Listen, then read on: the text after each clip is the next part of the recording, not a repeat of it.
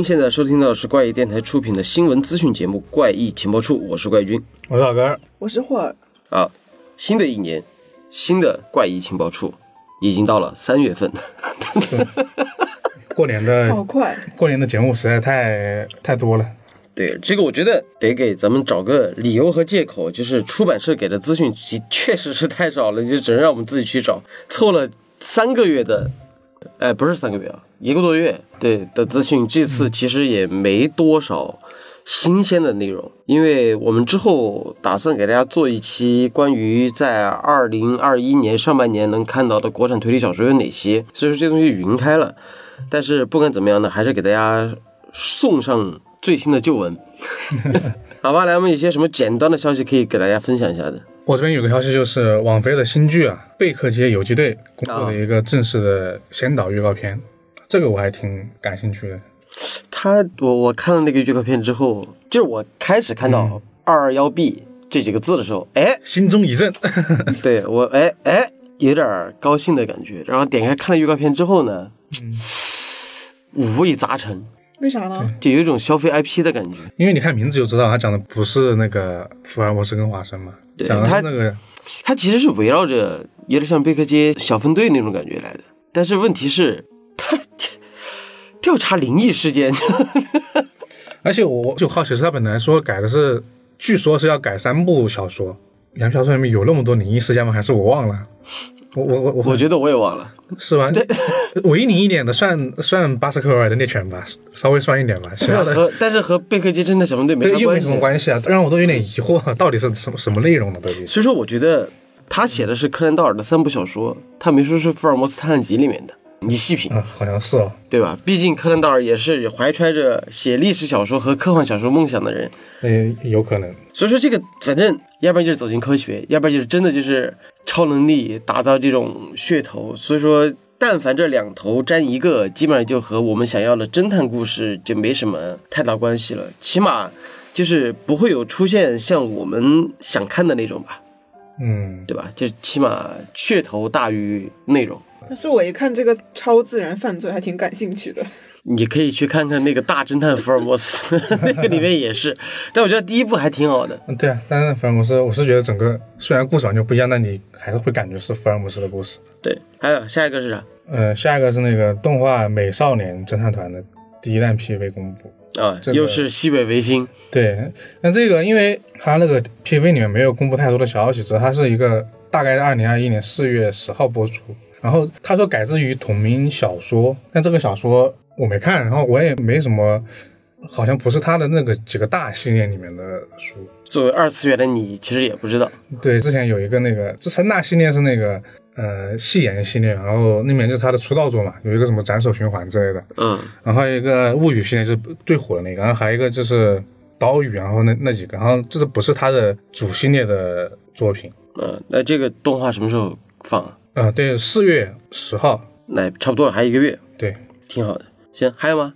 然后我这边还有一个是一个就是还不知道是什么剧的一个情报吧，是推特上看到的一个，只说那个可能要拍一部推理剧，然后他推特上的图就是只告诉他的就是脚本协力嘛，其实就是编剧帮助之一嘛。然后他其中的编剧就有两个我们比较熟悉的人，一个是金尊昌宏，然后嗯，一个是星期有物，然后还有一个是之前有介绍过的情情报处介绍过的一个作家叫周慕绿，然后他们好像都会担任这部推理剧的类似于脚本协力这样的一个工作吧，所以说这个剧叫什么名字？就是不知道没有剧的名字，只知道有会有这么一个剧，啊？然后他的监督是叫入香优，然后脚本是那个片冈祥跟入香优没了，不知道怎么去，但是知道有这个东西，但是有好几个推理新秀，对，都在那里面，那那还挺期待的，可以多关注一下。那顺着你这个话，嗯。我不知道这个东西算不算新闻，只是我想吐槽一下，嗯。就是在《唐人探案三》出来的时候，你知道就会有很多人会去蹭热点，包括我。啊，对，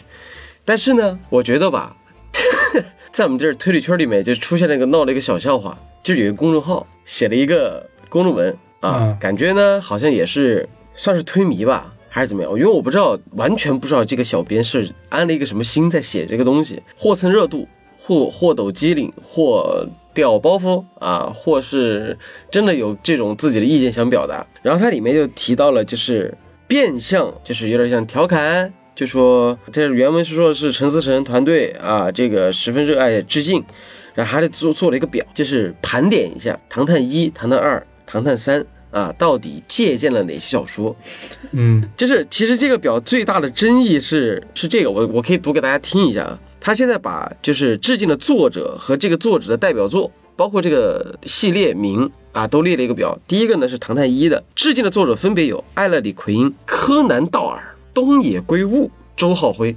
你是不是听到这儿的时候，你你开始脑子里已经开始冒问号了？那后面两个有有点有点疑问。对，柯南道尔其实我有点有吗？不是柯南道尔，我我就是你说东野圭吾，我都还能稍微的，就是算你说你硬凑呢，真能凑上，因为他们当时说最后是有一点对，说说说有点白夜行的意思嘛。啊，对对，，但是我就我就就不说了。然后，但是他柯南道尔呢，致敬他也是那个书架上的。嗯对，周浩辉呢也是书架上的。啊，对啊，对对对，对，就是因为他当时不是摆了一排书架嘛。这就给了一个镜头嘛，他对他醒来那个时候，然后呢，这个在跟别人聊的时候呢，就是之后他里面提到的什么歌野金武啊、亲戚有误啊、杰克·福翠尔啊没提。嗯，对，你知道他放在哪儿了吗？对呢，《唐探二》。为啥？不知道。然后他《唐探二》里面提到呢，就是呃，《唐探二》里面致敬的作家就有阿列里奎因、歌野金武、亲戚有误、杰克·福翠尔。这你看到这，这个已经很很外行了，好吧？嗯。然后呢，最让人啼笑皆非的啊，就是他写的一些代表作，我可以给你读一读啊。阿列里奎因代表作《悲剧系列》《国民系列》没问题，柯南道尔《福尔摩斯系列》也没问题。东野圭吾《白夜行》嫌疑人 X 的现身，而那个那个现身还写错了，就出现的现，不是奉献的献 啊。然后恶意等，然后呢，我先跳过周浩辉啊，歌野金武啊，樱树抽芽时想你，春夏秋，然后是冬，这一看就是豆瓣百百度过的啊。下来，亲戚有误。图书馆之谜、体育馆之谜、水族馆之水族馆之谜，这顺序还放错了。然后杰克·福翠尔思考机器系列，好搞笑的来了。周浩辉暗黑者系列、死亡通知单系列，啊，死亡通知单系列竟然不是，你是不知道，暗黑者他和死亡通知单就是一个，是一个系列。死亡通知单系列是他之前写的小说，对，之后改成了网剧，叫《暗黑者》，暗黑者，哦，懂了吧？好，来最搞笑的来了，周浩辉代表作《扫帚林》等，这也太好笑了。就真的是啊。然后，然后，然后更别说后面的了，就是什么密室讲义啊，就是台词，就是《唐探三》的密室讲义，以我爷爷的名义，高车迭起的法庭推理，就是由大之创燃烧的法庭。就觉得就这这件事情我，我不做任何评价，只是说麻烦同行，就是因为我们今天录这期电台的时候，刚好是我上传了《嫌疑 X 现身》，然后里面出现了一些低级错误，就比如说我把釜山雅治读成了富山雅治，然后我们的剪辑呢以为是字幕错了，就把那个福改成了富。就双向失误，就让我整个晚上就就基本上很难很难睡得着了。但是我就说，像这种类似的公众号，我不知道有没有多少人在听我们电台，或者说劝大家长点心吧，好吧？对，大概是这个样子的。行吧，这是闲谈，那就进入到我们今天的正文。这这这个正文呢，也是关于到一些出版信息。老实说啊，这个出版信息是越来越少，我们做的大家也越来越难做了。好吧，那么从谁开始？花儿，嗯，好，今天这边有两个博集天卷的出版信息，嗯，有国产的吗？对，有一个国产的，啊，第一条，畅销悬疑作家九滴水新作《特殊罪案调查组》出版。这本书《特殊罪案调查组》让我怎么让我想到什么鬼案组啊？还有什么什么什么神秘调神秘调查部门啊，就那种。让我盲猜一下，是不是又是因为什么灵异事件和传说，然后导致的杀人事件，然后有这么一个小组去调查？呃，这个不是，嗯我是当时听说这个作家叫九九滴水，觉得很神奇，觉得这个名字很有意思。然后这个作者呢，先介绍一下这个作者吧。嗯他的职业又是一个警察，而且是 刑事技术警察。嗯，哦，那说明还是这本书还是偏刑侦刑侦科，普刑刑侦知识侦罪案系列的，对。然后这个作者是从一四年就开始写作，之前写过《尸案调查科》尸体的尸，哎，这个我们介绍过一次，有印象吗？我有印象吗？我我我有印象，但是我忘了在哪一期了。嗯，就是说过一次三调查科，啊，对，还写过一本书叫《迷心罪》，都是纪实的犯罪类小说。嗯之前写的这几部作品都是介绍一些现发的案件，然后记录了接警啊、勘查、侦破、抓捕、审讯等全部过程，都是老本行嘛，所以可能写起来也比较轻松，然后也比较专业吧，嗯，然后反响都不错。因为我觉得真的，但凡是这种就是体制内的就是做刑警的，或者说做公安，甚至是派出所的，就是各种警官，不管是缉毒的，还是追凶的，还是防骗的，他们的故事太多太多了。嗯，他们每天经历的东西素材，他们的故事是你普通人，就是就是像我们这些做编剧工作的，可能在家里就空想，他们就是真的是什么妖魔鬼怪没见过。而且其实不只是推理小说，之前在很多别的就是那种写作领域啊，也有很多这种警察或者说就是刑侦内部的人写故事，他不一定是推理故事，但他就写一些很，甚至还有很多那种感人的故事都有，嗯，就他们真的是啥都见过了。他其实就你跟他们坐这儿，不是霍尔喜欢喝酒吗？你要跟他们坐一块儿就聊一晚上天，估计都有好几个剧本可以写了。差不多。我还记得之前介绍那那个小乔老树的作品，就也是个警察世家出身的作者嘛，嗯他是既写一些罪案类的小说，又写官场小说，写的都非常好。嗯，那他这个讲的大概是什么呀？嗯，就讲一些罪案嘛，比如说有一个故事叫做《数字凶手》，是讲刑侦局在梳理一些悬案的过程中，发现了十五年前发生在两个省的两起悬案，作案手段非常相似，然后凶手在现场呢都留有零六一七四个数字。由于当年办案的条件非常落后，然后信息又不通，而且事发地相隔很远，就没有进行串联并侦查。都这样了，还没有串并破案啊？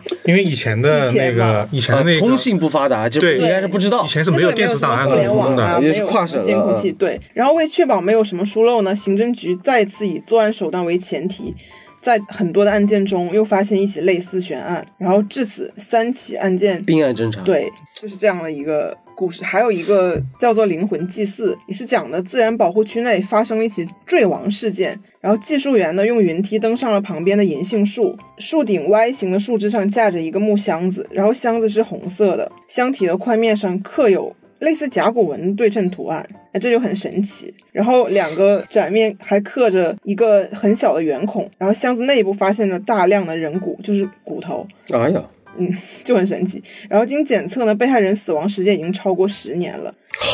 对，然后这是一种残忍的古代的祭祀方法，听起来又很又很玄学，又很神秘。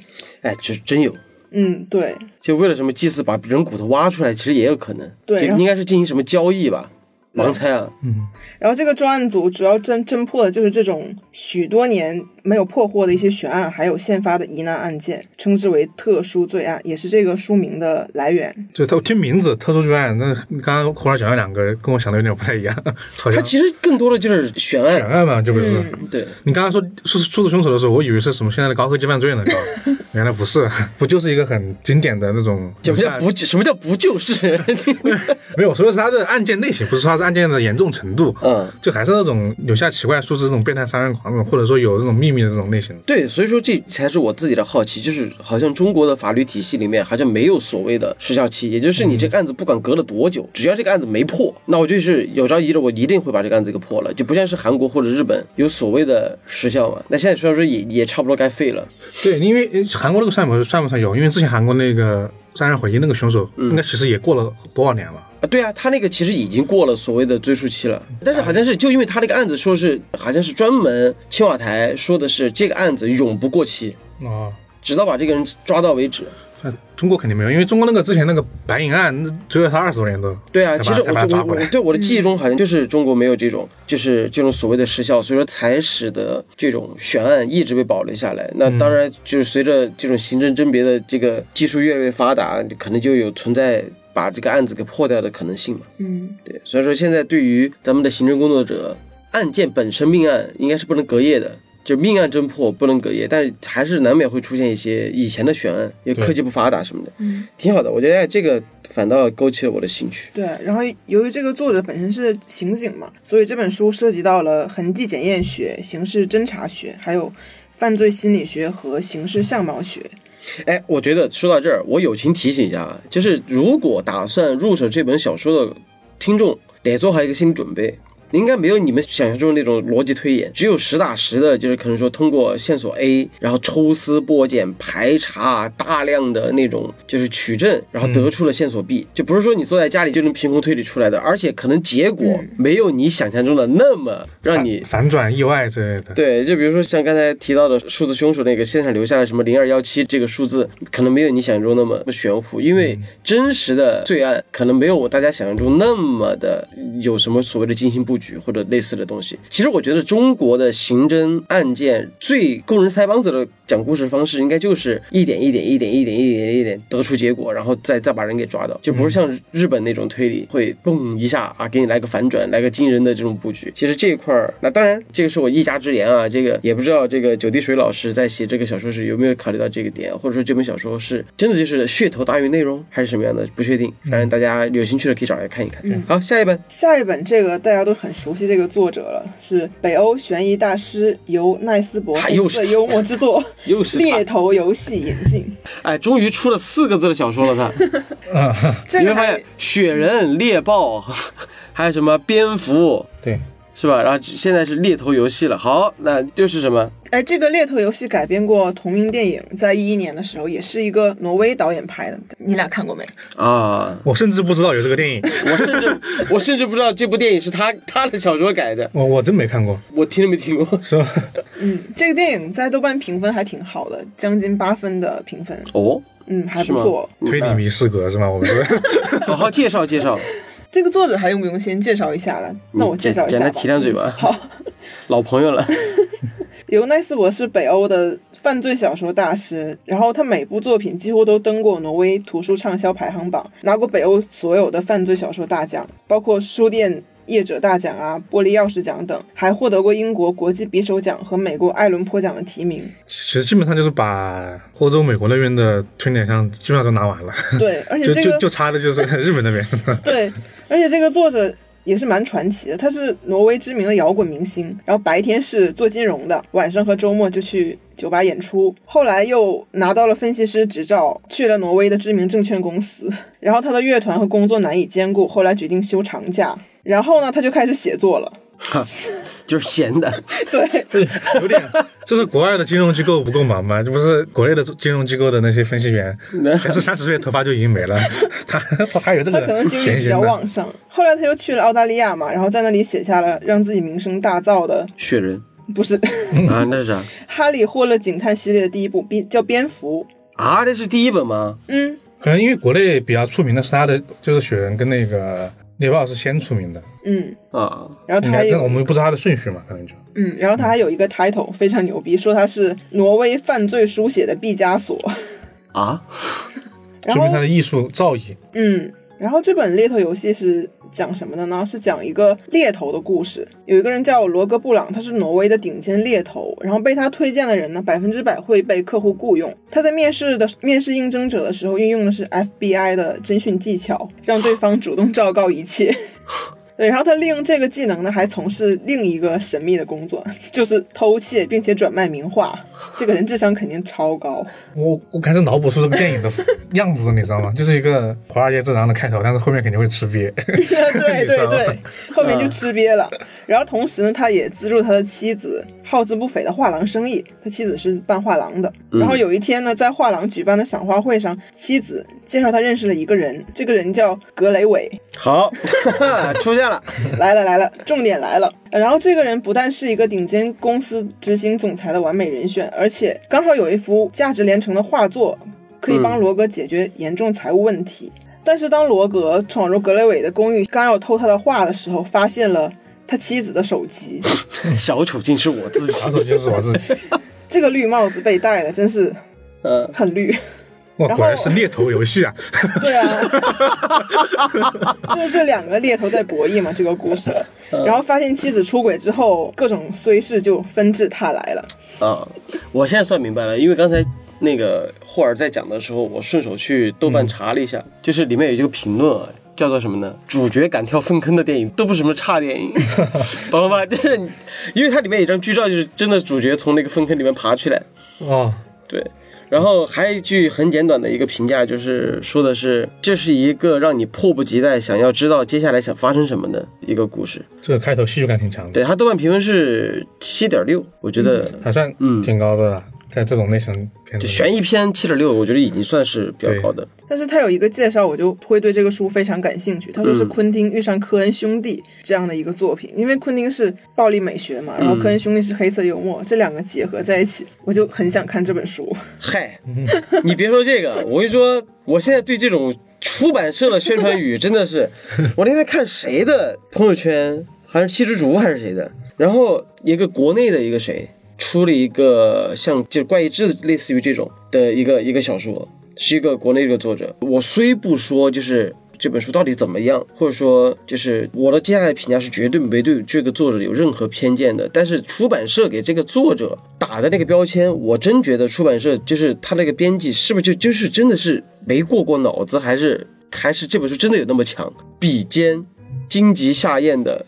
类似于这种这种词，然后对抗日本的那种妖怪推理啊，的力作，你懂吗？这个挺感谢就，是国国内经常用这个嘛，就是就真的是和，他们的几个大作家就放在一起。虽然我我个人表个态啊，我虽然我我自己不喜不怎么偏好于荆棘下彦，嗯，但是荆棘下彦所造成的那种文化造诣和他对妖日本的那种民俗妖怪文化的这种这种研究，我觉得期待一下吧，好吧？我不知道这个出版社会不会来找我们。但这种就会有一种就是很奇怪的东西，就是他本来是想提高大家对这种书的购买欲期待的，但有时候你提到这么高的时候，反而会你是来给作作者招黑？对他一看完之后觉得不好看，但是反手就是来来骂你这句话了。是啊，行吧。我觉得这本书已经出了吗？还是还是引进了？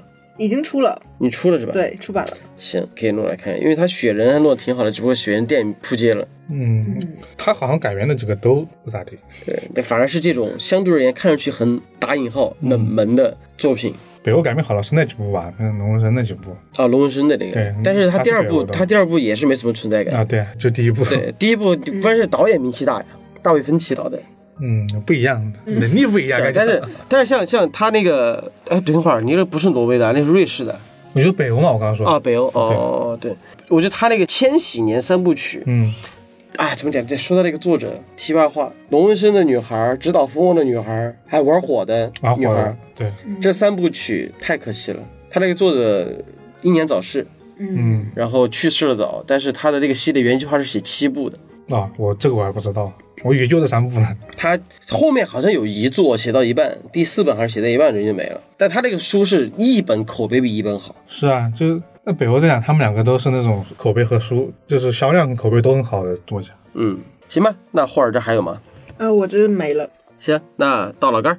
好，我这边是主要是两个出版社的，呃，第一个出版社是读客的，然后他的这边的一个资讯是余罪嗯，作者的常书哦欣，不是余罪啊，啊激动早了。停顿了一下。余罪作者常书欣他的最新力作《反骗案中案》就是已经出版了，这个真的是有点旧了啊，读客。呃，十一月就出版了啊 二零二零年的十一月。啊，然后呢？然后这本书销量很好吗？啊，肯定很好啊。你像余罪，余罪已经把那个东西给打开了。嗯，然后这本书是它是网文出版嘛，它其实是还在连载来着还在连载。啊，这只是出了相当于《反面暗传一》的意思。哦哦哦啊，读客啊，读客啊，对懂了。是啊嗯，然后这本书它其实主要讲的就是诈骗案嘛，它里面的一个设定值叫八大骗术，然后它就类似于是是风麻燕雀吗？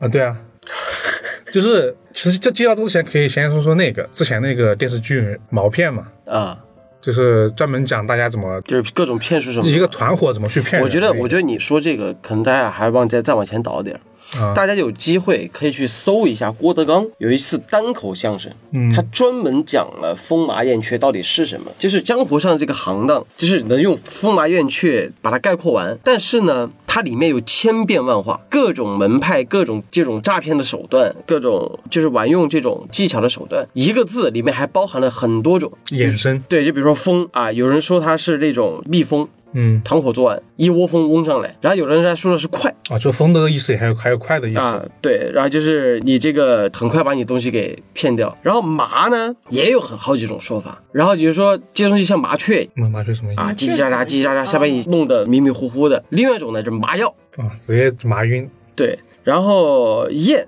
然后就是对，有点像燕子那种燕归巢啊什么样的那种、那种感觉，然后我具体我忘了。然后还有那种燕是妖艳的艳，色诱。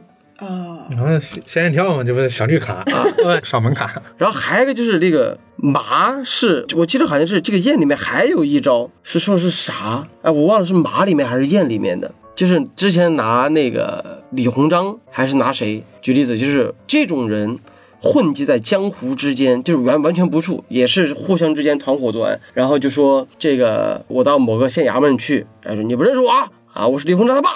啊，我不跟他吵架，我要我要告他啊！县太爷一看，我李鸿章他爸来了，怎么办？你不知道干啥？这弄来弄去，来，我先赔你赔你这个二十两银子，你先走。然后结果李鸿章刚好上门了，说你看你看你你爸来告你，我帮你摆平了。我说 呸，我我外在这告你，就类似这种。然后像其实其实最后到最后就是阙，就实际上这个阙呢，就是就有点像你们听过缺一门吗？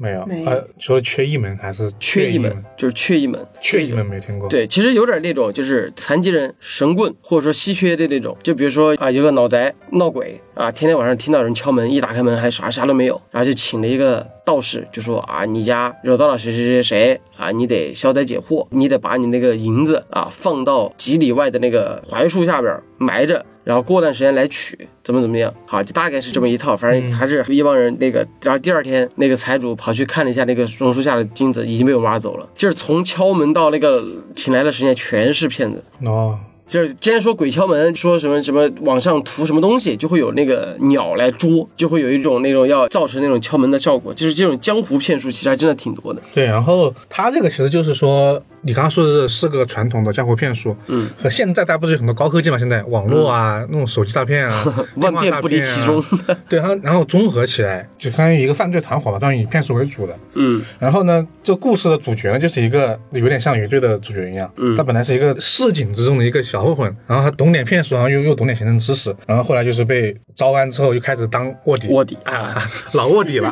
哎，我是觉得，我是觉得可能是因为余罪的成功嘛。对，对，可能卧底应该是常书欣自己本身。呃，这个大家都有是这样推测的。嗯，对。然后他这个也是一样，我觉得他整体脉络可能跟那个一样，也是从小的诈骗案一直查到更大的跨国的或者说诈骗团伙，嗯然后能揭露很多的真相。然后他自己说的是，他这一次也是走访了是吧十多名资深的警务人员，就专门研究骗术这些的。嗯就是防骗的这些的，然后呢，基本上有半年的资料查阅吧。据说有九种骗术跟五十八种手法的这么一本小说五十，八种手法，其实会在里面。我觉得其实这种就是扩展聊一聊这种所谓的骗术、赌术和诈术，其实万变不离其宗。像你看那个时候最早的邵氏电影那边就拍过很多这种骗中骗、局中局的嗯这种电影。然后呢，国内其实也有这种，其实也是说是噱头，但是其实也是有提高大家反骗反诈这种意识的。然后像你看我说过无数次的，在直播也好，还是在在节目里也好，啊，我节目里我没提到过，但直播里我说过无数次，公安局专门这种反诈科。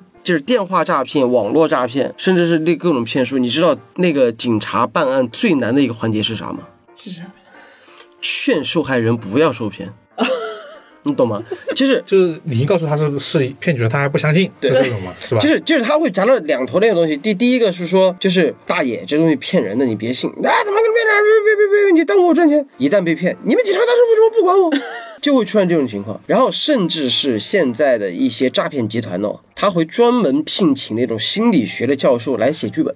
嗯，很专业啊。对，专门有这种团伙，所以说不是说这种诈骗团伙就是一打就打掉了的，一般能打掉的都是这种小团体、民间小团体，正儿八经骗高额经费的，甚至是网络诈骗的，包括是电话诈骗的。为什么这些电信诈骗还屡屡屡禁不止禁不改？对，就是因为我只要把网撒出去，总有几个落网的，而且是最重要的，现在公检法诈骗是特别多的。对啊，就是我觉得这个是就是什么犯罪人员穷凶极恶的一点，就是当当时出现了很多反诈骗的宣传嘛，我记得不论是学校还是那种地铁站还是社区门口啊都有，然后就当时过了一段时间就出现了这种我是什么什么什么那个警察局或公检法的，我怀疑你你在哪被别人骗了多少多少钱，但是需要你的那个身份证信息去核实，对。然后你一核实那就完蛋，完蛋，完蛋，就这种老人根本防不胜防。其实很多时候就是你，你得去劝他们如何不要上当。对，就很多人就说，我今天跟猴儿一样，我怎么可能上当受骗呢？我那天看了一个微博，说的是、嗯有个人说有个电话啊，口音好像是台湾那边的那种口音腔，就是反正不是标准普通话。啊，啊，就说我是境外的那个什么什么什么什么一个调查组，然后发现你在境外有一百万美元的这个消费，啊，然后就还一百万美元还是人民币啊，忘了，就是有这么一个消费，那个麻烦就是核实一下，就问一下是怎么回事儿。然后那个人说，对啊、是我呀，之前说我花了没问题啊，那边就把电话挂了。然后下面一个评论说的是，他说大家打电话还是同样的话语，还是你们截图发我一个，我发朋友圈冲你。他说对方骂了几句我听不懂的脏话，然后就挂了。有段时间，呃，微博上挺多这种故意去接这种电话，然后做视频的来着，啊，对啊，就都挺搞笑的。但是其实有点降低警惕的意思。哎，说到说到这个，延伸的说一点，你说不定那些电话真的假的还是另外一回事。嗯，那也是。尤其是有几个专门靠这个打电话走红的朋友们，嗯，啊，就不影射同行了啊。哎，反正但是我是觉得是之前我我会觉得年轻人不会那么容易受骗，就是在我身边有人被骗之前，我是觉得被骗的应该只会有那些中年或者老人家，因为就很多高科技他们接触不到嘛。后来发现不对，就连我身边那些朋友们也会被骗，这是被骗的都很莫名其妙，就是一下子没反应过来就没了。防不胜防。也就是退一万步来说，我这整蛊三部曲那三个落网的哪个不是？就我这个魔术师水平，我都能把他们骗到你，更何况他们那些专门研究心理学的那些人。所以说，我觉得第一啊，这是余罪的作者的一个最新的作品，然后呢也讲的是骗术，然后还讲了这个在诈骗的这个团伙里面卧底的这种故事。虽然说里面提到了这种跨国诈骗团伙啊，到底是什么样子的，我觉得大家抱着猎奇的心也可以搞来看一看。而且余罪其实是大家也知道是有，假如你喜欢那一派的，我觉得这一个应该也挺会挺喜欢看的，因为它其实故事的整体的，他讲故事的方式应该是很勾人腮帮子的。对嗯对。行，来下一本。然后我的第二个资讯是来自于那个后浪的，然后这个是日本纪实文学，纪实文学对，纪实文学叫啥名字？总川跟踪狂杀人事件，这是我今天在你桌上看的那本书。嗯，它为啥叫纪实文学？是真的有这事儿吗？对，它是因为这个作者是记者嘛，他是根据一个真实事件写的这本书。对，这不是小说，不是虚构的。不是不是，嗯它是二月份出版的，这是二你上刚看到的个月吧。呃，嗯对，哎，他那本书的手感，就是拿在手上的感觉还挺舒服。我特别喜欢它这个开本和那个厚度，小小的、厚厚的。嗯，因为他其实是一个刚刚那个后来有说啊，其实是一个记者来写的，然后他、他是来自于一个调查记者叫清水节，然后呢，他以前就一直写这些以那个犯罪啊事故为中心来来写的那那种杂志社嗯。来工作的。然后呢，这个事件是因为在当时在日本社会是引起了很大程度的关注的，嗯。大概是在一九九九年的十月二十六号吧，嗯。就有一个年轻女子叫朱野诗织，嗯。她就在那个埼玉县的，对，在埼玉县的那个家，呃，那个相当于新干线的那个统川站被人刺死了。嗯。然后呢，这个事件其实这个死者诗织她之前其实已经多次向警方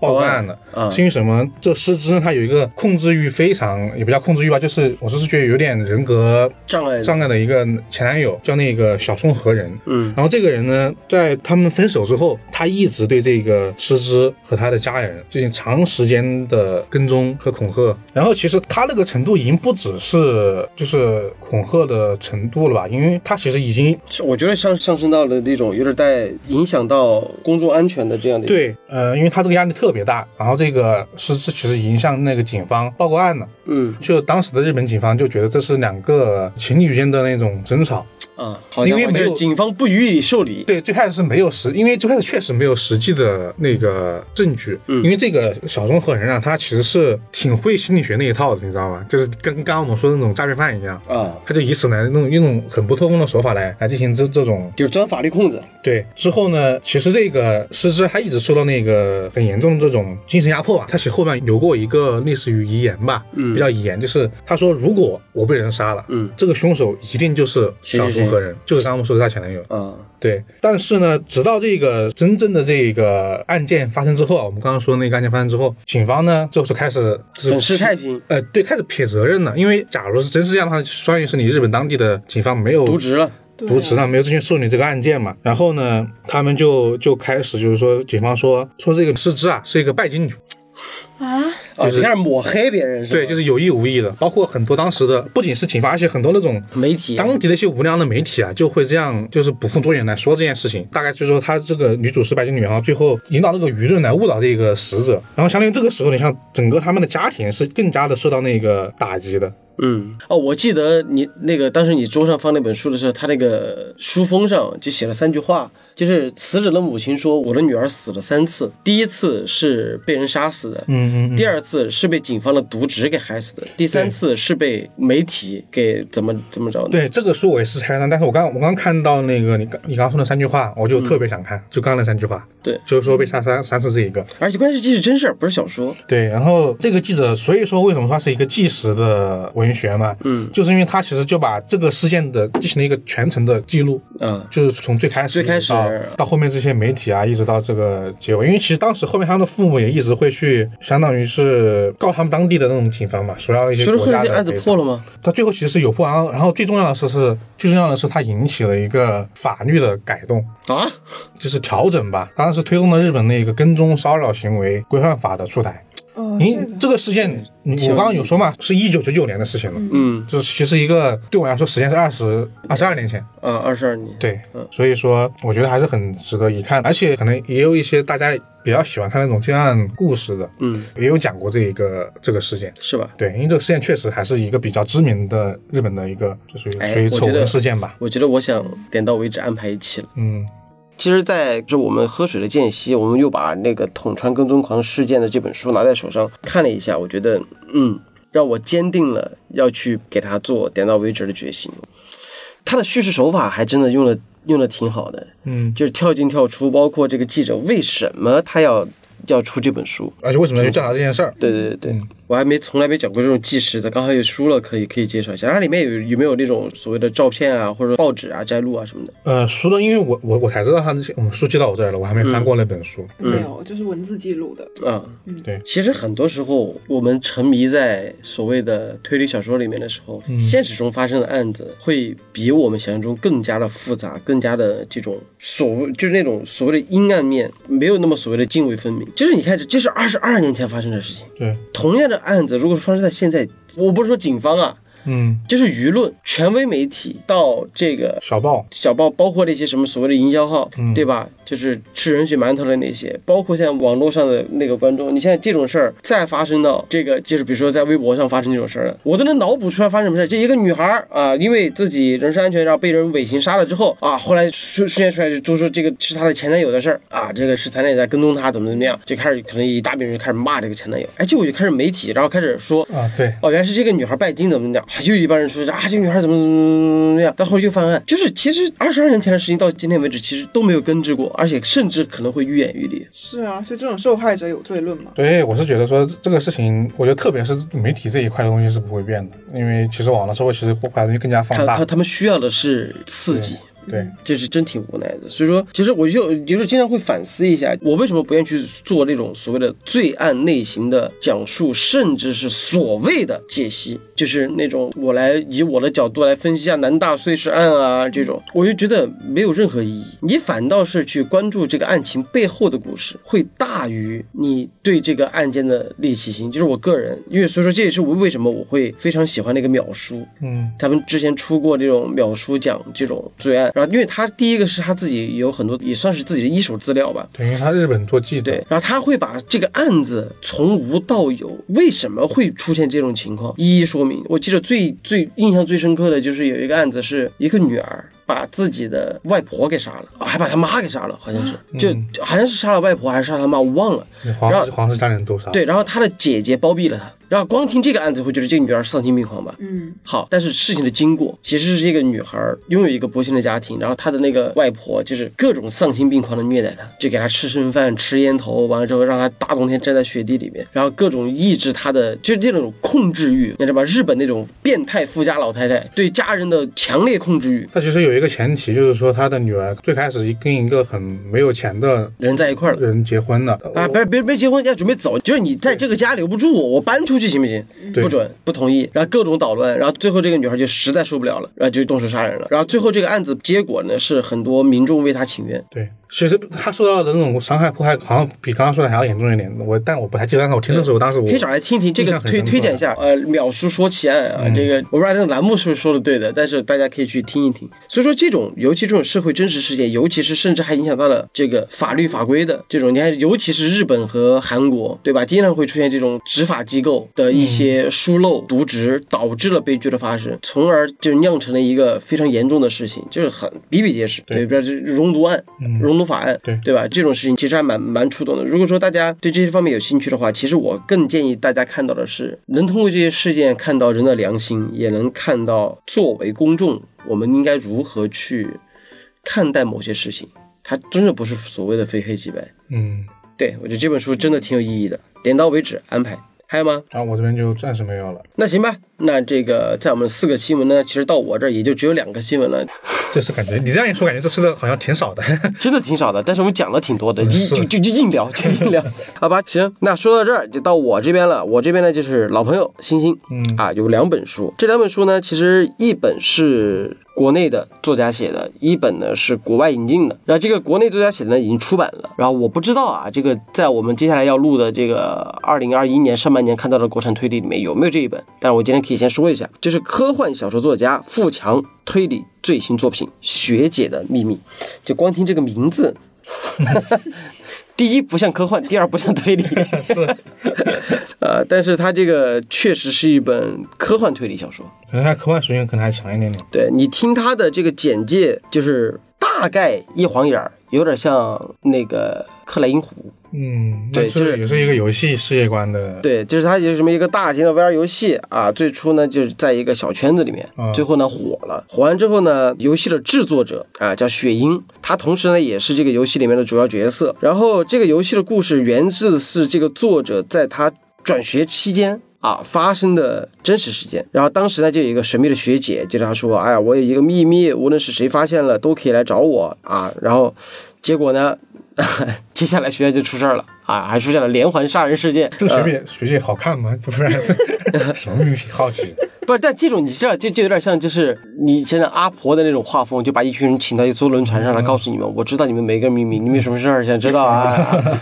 就类似这种。然后后来这个案件就变成悬案，然后就被这个雪鹰做到了游戏里面啊。之后就有这么一个像侦探小队这样的一个团体，哦就想去玩这个游戏，把这个游戏打破，然后想看看这个学姐到底藏了什么秘密在那儿，当年的这个连环杀人案又是怎么样的一个事情，大概就是这样子。你这样会其实更像那个呀，更像那个贝克街的亡灵啊，呃，反正都差不多。有点像啊，就是因为就是把一个秘密做成游戏藏起来这件事情，这让我觉得很像贝克街的亡灵。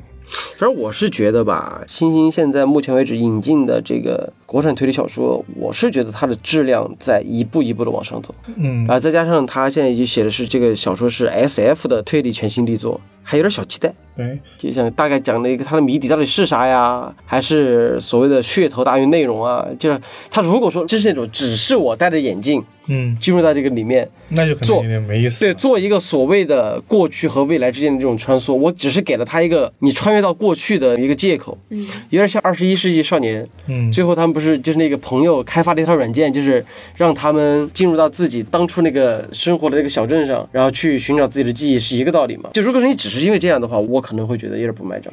对，虽然这个我稍微就对科幻这一点有点期待，是因为他其实之前也有可能在科幻小说写的还多一点，之前有两部，就只是听过，因为没看。啊，他他现在是对可以给大家介绍一下这个富强，他第一个呢是北京大学的物理学博士，哦哇塞那还是 挺有这种高级工程师啊、现在呢是金融央企从事党建工作啊，怎么差别这么大？没有去探索星辰大海。对啊啊，还有这个 title 是北京作家协会和中国作家协会的会员。然后长篇小说有一有一本小说，嗯，相信大家应该知道，叫《时间深渊》，这个是我知道的。对，这个也是我我也是知道这一本。然后还有一个是摘星啊，他很多那种短篇小说其实会在科幻世界啊、银河边缘啊上去发表。然后现在也在写写一个叫做《某科幻大佬的修仙之旅》，然后在起点小说连载。啊，就是你看他下面的 title 和这个东西对比下来，我不知道为啥，就我不知道他是出于兴趣还是什么，总觉得有点啊，就让我心里挺不是滋味儿的。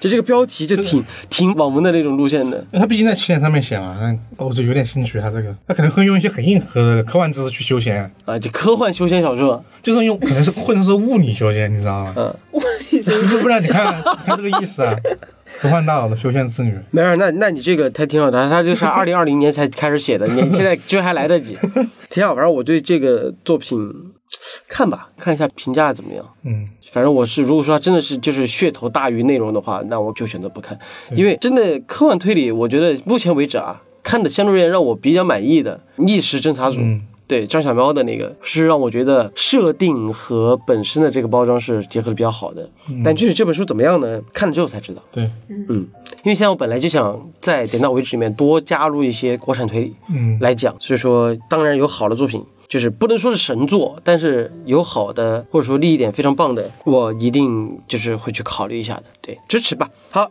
第二本呢，哎，我很早之前就想在点到为止安排的一本小说，嗯，天藤真的大诱拐。他这本书居然要要出版了吧？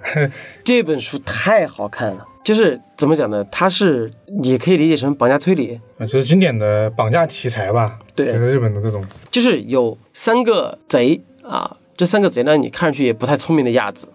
然后有一天，他们就计划的非常周密啊，就是因为前期没有，就是之前没有任何绑架经验，嗯但是他们去准备去绑架一个富婆。这个富婆出行的那个时间非常没有规律，就偶尔可能会有定时会开着车出去，但是偶尔又好几天不出门，偶尔又会打东走，又会往西走。他们几个人在那上面就是三个人搭了一个帐篷，然后吃喝拉撒全在那儿，然后在在那门就在那山上一直蹲蹲蹲蹲蹲着之后，还边骑摩托去跟，就是跟了好几天，就发现哎找不到怎么办？然后后来碰运气。把这个富婆给跟到了，然后就把这个富婆给绑架了。结果反过头来呢，就是又被这个富婆玩了，你知道吗？就是那个富婆真的就是非常聪明啊！大概我知道你们要干什么，但是就非常和蔼可亲。就你会看到一个三个人想要钱的人，就是呃，有点类似于，虽然说那个是个烂片，但是有点大概有点类似于两只老虎，乔杉和葛优演的那部电影。嗯，就是绑架者和被绑架人之间的那个关系，不是那种穷凶极恶的，反而是那种很融洽的。嗯，甚至是让我觉得大右拐的那个整体的框架和两只老虎是从这儿来的，就是其实说白了就是老太太到底想要什么，这个书都有点剧透，就是老太太到底想要什么，这可能和她的就是甚至是老太太还给他们出主意，你知道吗？是帮他们想点子，这个我这个我有印象。对，知道吧？就是你该怎么怎么做，你该怎么怎么做，就是就那种氛围。其实天藤真本身就是写那种有点带那种所谓的幽默推理的，嗯，对，所以你看着就特别欢乐，就甚至类似于这种作品，还有点像阳光劫匪。是，嘿嘿对，这种欢乐式的绑架，然后而且关键是这本小说在九几年的时候还拍过电影，这么早啊？你这本书特别早。很早了，因为它之前一直是有台版的。我这本书啊，点名啊说一说，因为我们有一个推理小说二手书拍卖群 然后呢，当时他们把这本书挂上去的时候，然后都说这本书好。哎，我就特别有兴趣，我就把它拍下来了。可能应该比原原有的书价还得贵，但有点上头。我当时就把这本书拍了，然后拿回来迫不及待看了一下，就真的好看。这本书台版的感觉还厚厚的，我不知道中文引进了之后会变成什么样子啊。但这本书就读起来超级轻松，真的，就看幽默喜剧。而且它的轨迹反转也做的挺不对它，我觉得它那个轨迹有点就不剧透的说，就是有点兼顾了，在我外人看来，就不懂魔术人看来，它有点兼顾魔术的意思在的。嗯啊就那个啊啊，户外的大懂懂熊是吧？对对对是吧对对对对对，所以说这本书大家有兴趣，就是如果说等不了这本书出版的，可以去找一找这本书的这个电影，嗯，先看一下。我估计这个电影现在有中文资源的都挺少的，应该应应该不好找。对，挺不好找的。我之前还找过。然后呢，如果有兴趣的可以等待一下，这个大油拐是非常好看的。对，这个只是说要引进，还没有具体的时间，嗯还不知道什么时候，不知道什么时候出呢。好了，那我今天我的新闻也就这儿了。然后最后说一个把话题给压沉重的问题，就是在我们录制电台最后一期到今天，其实有很多讣告，一个是赵英俊，嗯，是，一个是这个吴孟达，嗯嗯，就这这两个是我们大家熟悉的人。然后为什么我今天想提到这个呢？其实就是感觉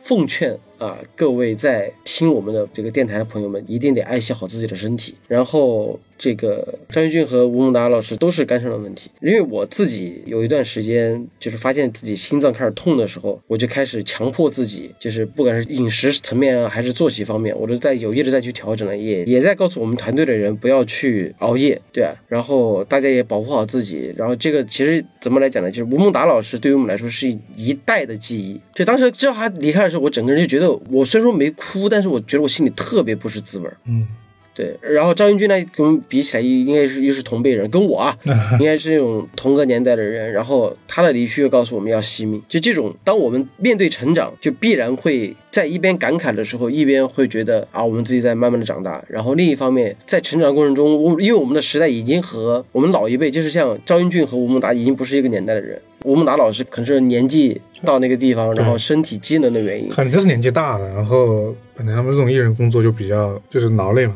因为其实之前那个拍《流浪地球》的时候，不就说啊，对，吸氧嘛，对，身体已经就是不太健康了。对，然后像赵英俊呢，就是我觉得虽然可能不是大部分原因在这儿，但是也、也有积劳成疾的这样的一个呃，应该是有的，因为他毕竟是做音乐工作的，而且要每次都是做电影啊什么的，这种需要熬更授业的这种呃时间会更多，所以说大家好好珍惜自己的身体，对吧？然后我们艰难的二零二零年已经过去了，然后迎来了更艰难的二零二一年，所以说现在新年也过了，那就真的是一个全新的一年开始了。所以说希望大家好好照顾自己的身体，然后注意作息。反正我现在有个逻辑哦，就是没有什么事情一定是得了非得半夜去解决的。对，然后大家听我们电台，发现是在半夜两点钟听我们的电台。那行吧，那今天咱们的怪异情报处呢到这里就结束了啊。虽然说后面把这个气氛压得有点低，但是呢，还是终归一句话吧，就是祝大家平平安安啊，也给大家拜个晚年啊。嗯，这个希望大家都好好的，行吧？那我是怪军，我是二哥，我是霍尔，我们下期再见，拜拜拜拜。